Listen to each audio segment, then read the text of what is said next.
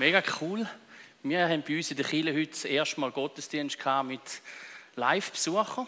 Darum bin ich jetzt im Moment ein bisschen überfordert, wieder so viele Leute zu sehen. Vorweg habe ich immer so ein ähm, Bild gemacht, unten an der Kamera mit einem Smiley drauf, dass ich wenigstens in ein freundliches Gesicht hineingeschaut habe während der Predigt. Und jetzt ist es cool, so viele freundliche Gesichter mal wieder zu sehen, gerade so ganz schön ein bisschen überfordert. Hey, ich möchte euch heute mitnehmen mit einem Mann, der Fragen hat. Fragen an Gott. Recht krass, der ist wirklich so mal angegangen und gesagt, Gott, ich hätte da mal noch eine Frage. Und vielleicht kennst du das, so die klassischen Warum-Fragen. Der jüngste von meinen Söhnen, der Elia, der ist jetzt gerade so das Frögli-Alter, wo du dann nicht mehr kannst einfach so eine Zeitung lesen und eine Frage einfach beantworten, weil es kommt immer, aber warum? Und nochmal warum und so viel Mal warum, bis du irgendwann mal sagst, das ist einfach so. Und bei den Erwachsenen ist die Warum-Frage, ja, die stellt man irgendwie nicht so gern. Äh, jetzt fangen wir gerade in die sollte ich glaube auch einschalten. Und in diese Frage steigen wir ein mit einem der Propheten. Der heißt Habakuk. Einer der kleinen Propheten, der hat jetzt nichts mit seiner Größe zu tun, der hat einfach nur ein kleines Buch geschrieben.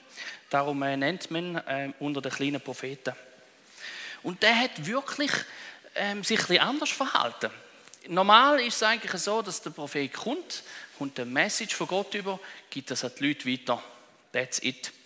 Der hat das gekehrt.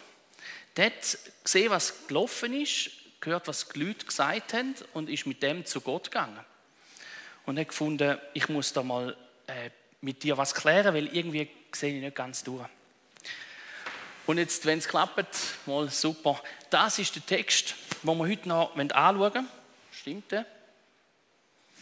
Er fragt, wie lange noch her? Soll ich um Hilfe schreien, ohne dass du mich hörst? Um mich herum herrschen Zerstörung und Gewalt.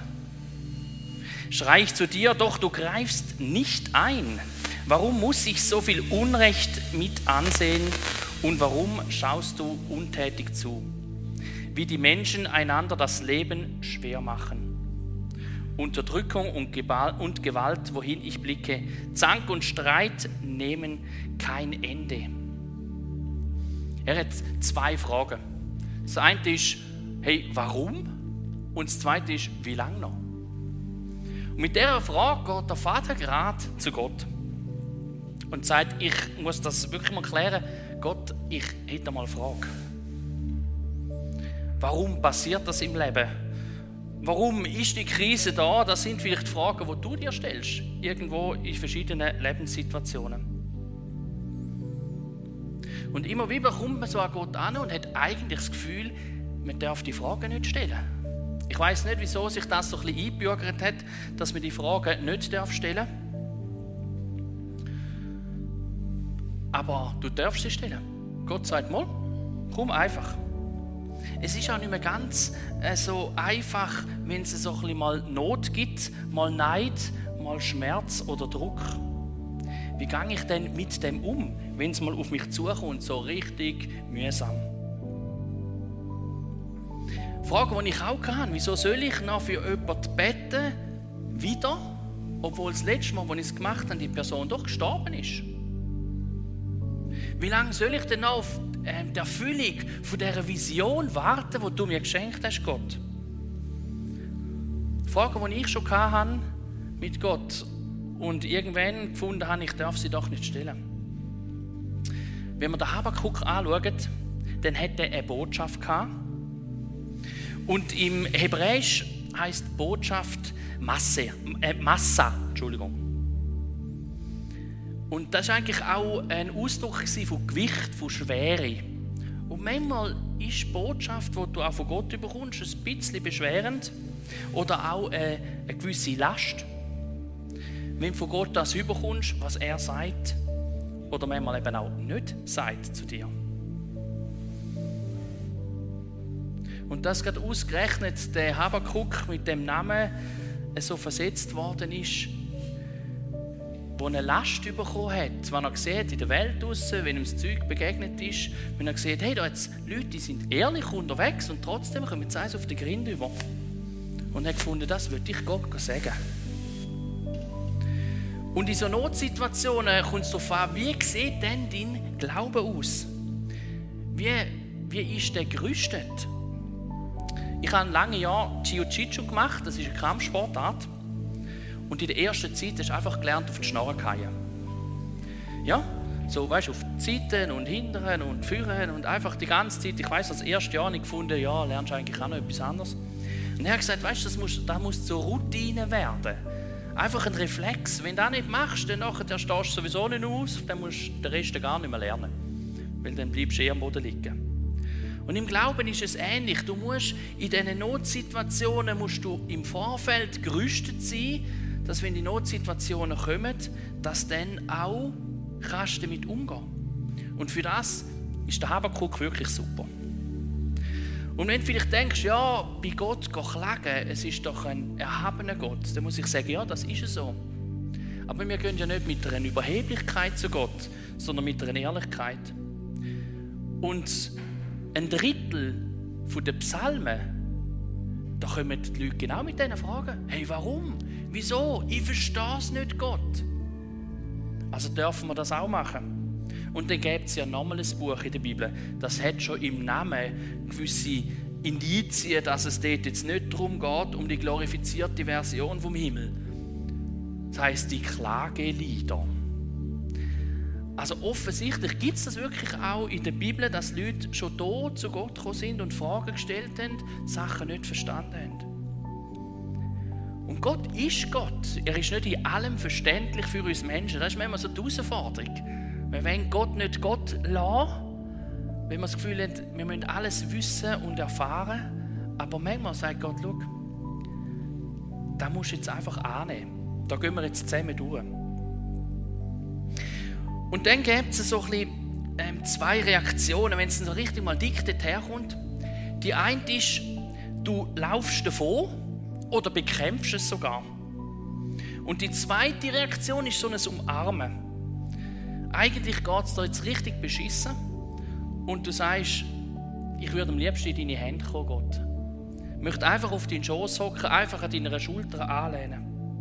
Oder es gibt eben die andere Situation, wo du richtig hässig bist. Entweder willst du davonlaufen oder sagen, hey Gott, komm mal an. Jetzt wir zwei, oder? Also in der Regel machst du sowieso einen zweiten, aber ähm, man versucht es ja trotzdem. Aber man ist richtig ranzig auf Gott, weil er vielleicht irgendwas voll nicht so gemacht hat, wie man sich das vorgestellt hat. Mein Sohn, auch wieder der Kleine, der hat mal so eine Phase gehabt, der hat irgendetwas hat ihn, hat ihn verrückt gemacht, weil ich gesagt habe, irgendwas darf er nicht. Und dann ist er gekommen und hat da auf mich eingeprügelt. Und dann musst du ja zusammennehmen, oder? Wenn es dann so klein und da kommt, oder? Du solltest nicht lachen, aber es ist so herzig, wenn er so ein Letsch macht. Und dann dann ist er davon gelaufen und hat gesagt, Papi, bist ein Blöder. Und dann hat er geschmollt im Ecke und irgendwann ist er wortlos gekommen und hat mich umarmt. Und für die Kinder, für die Kleinen können wir manchmal wirklich noch lernen, manchmal ist es so, man muss irgendwo mal können abladen. Und Gott sagt, ja komm, lad ab. Schlag auf mich ein, beschimpf mich vielleicht sogar.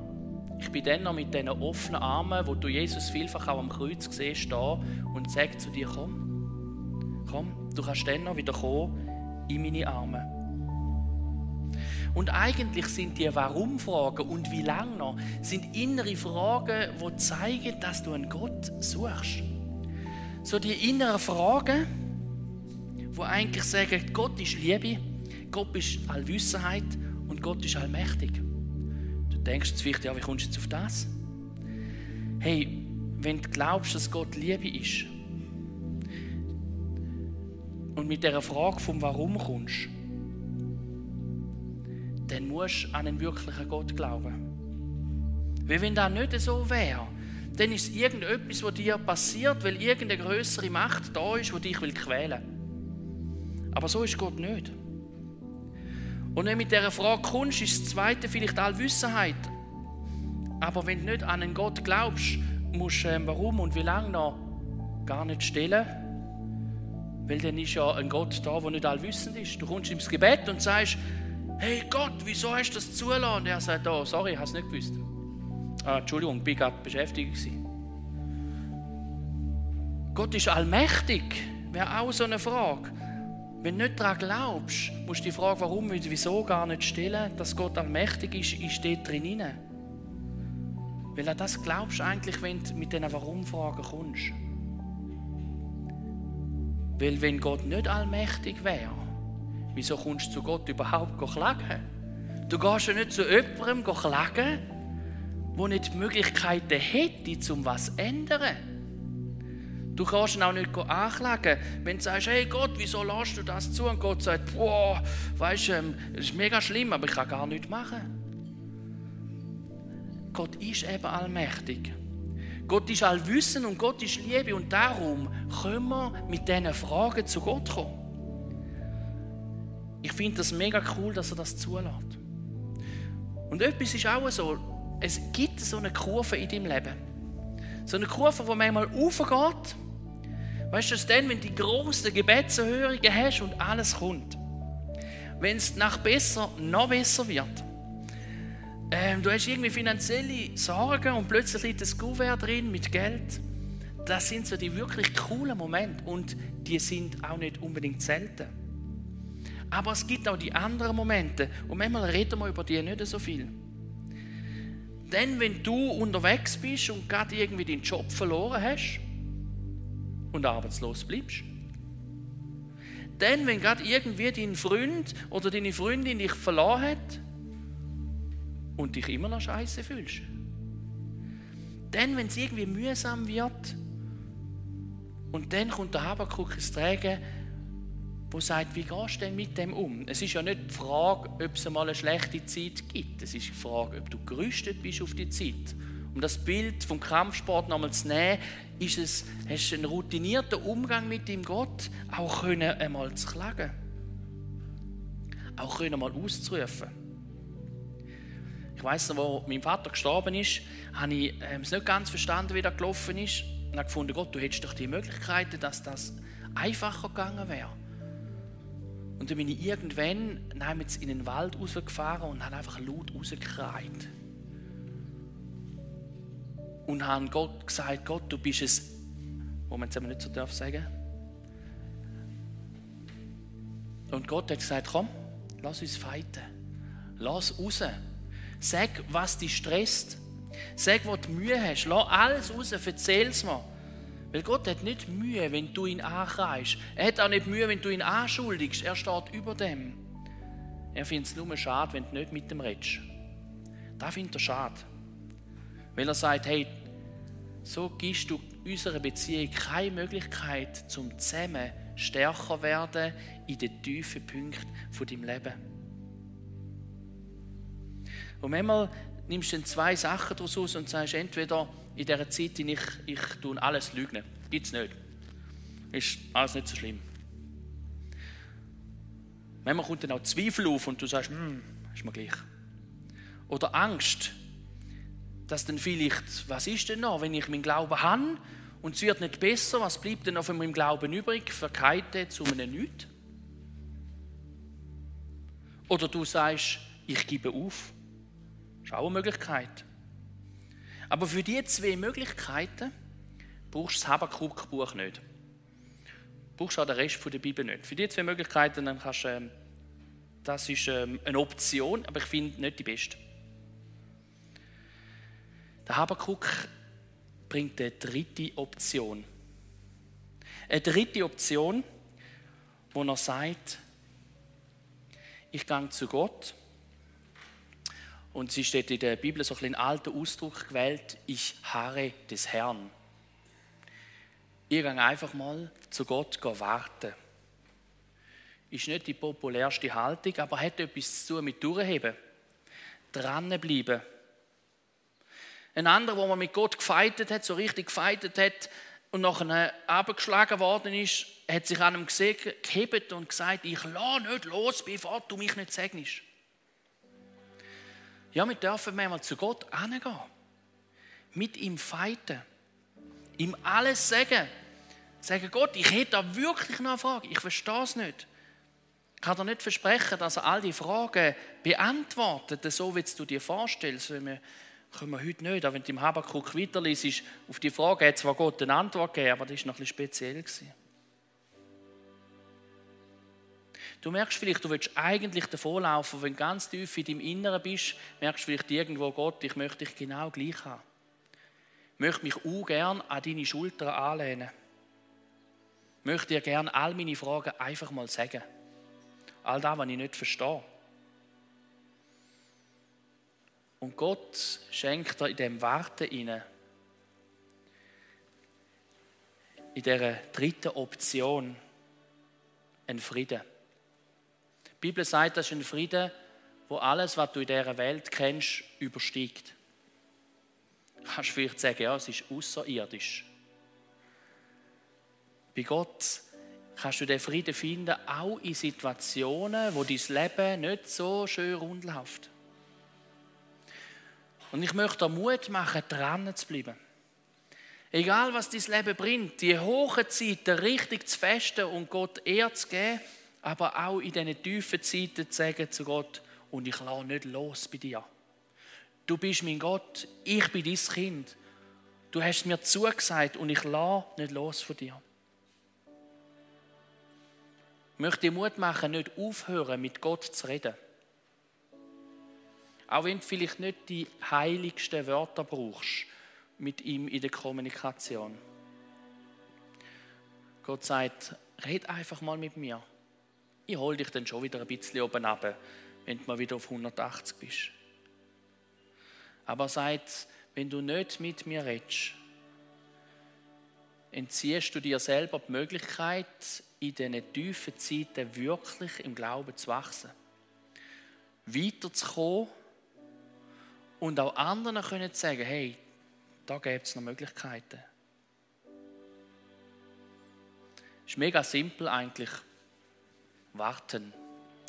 Es ist nicht so die Hypererkenntnis. Aber es ist etwas, wo in einer Situation von deinem Glauben kann Stabilität bringen. Weil Gott sagt, ich würde mit dir eine Situation durchleben geht es nicht nur einfach zum Überleben, sondern mit ihm durchgehen. Das wäre das, was er auch gerne mit dir machen würde. Und vielmach entziehen wir uns Gott selber. Und er sagt, hey, wenn du nicht willst kommen, ich dränge dich nicht und ich zwinge dich schon gar nicht. Und vielleicht hast du heute Abend Fragen. Vielleicht hast du heute Abend Sachen, die du nicht verstehst. Es sind Leute da, die werden im Barbereich, im Grillbereich sein, die würden gerne mit dir zusammen beten. Hey, und wir sind da recht weit weg. Wenn es mal richtig deftig kommst, laufst du da ein bisschen raus und vielleicht musst du auch mal laut ins Zeug rauspacken. Wir stellen die Musik ein bisschen auf, weißt du. Vielleicht braucht es das, hey, aber dann mach das. Manchmal tut das einfach gut. Und es wäre mega schade, wenn du heute da gewesen wärst, das erste Mal wieder gesungen hast, was mega cool ist, und dann mit dem, was dich richtig beladen hat und belastet hat, wieder heimgecht ist. Hey, dann hast du einen wesentlichen Teil von dem Depot 3 Abend ausgelassen. Depot 3 ist auch immer eine Möglichkeit, zum wieder Befreiung zu erleben. Weite, dass du, ja, da raus schaust, das ist eigentlich da, wo Depot 3 ist. Weite ein Horizont, eine Zuversicht. Lade dich darauf ein. Ich tue noch beten. Jesus, wir sind da und vielleicht sind wir gerade auf dieser Höhekurve. Wir haben so eine Gebetshörung an der anderen und es ist mega cool und wir danken dir, Herr, dass wir es dürfen erleben Und Jesus, vielleicht sind auch einige da, wo wirklich so am Tiefpunkt sind und Fragen haben und Unverständnis und der Glauben auch irgendwo vielleicht sogar wankt. Jesus, dann bitte ich dich, komm du und hilf uns in dir, mit dir zu warten, die Situation zu durchleben und in dem ihnen gestärkt zu werden. Oh Herr, wir brauchen dich. Wir sind angewiesen auf dich in allen Lebenssituationen und wir wollen lernen, dich zu loben in den Höchst und Tiefs. Oh Jesus, du bist unser Gott. Und für das sind wir dankbar. Amen.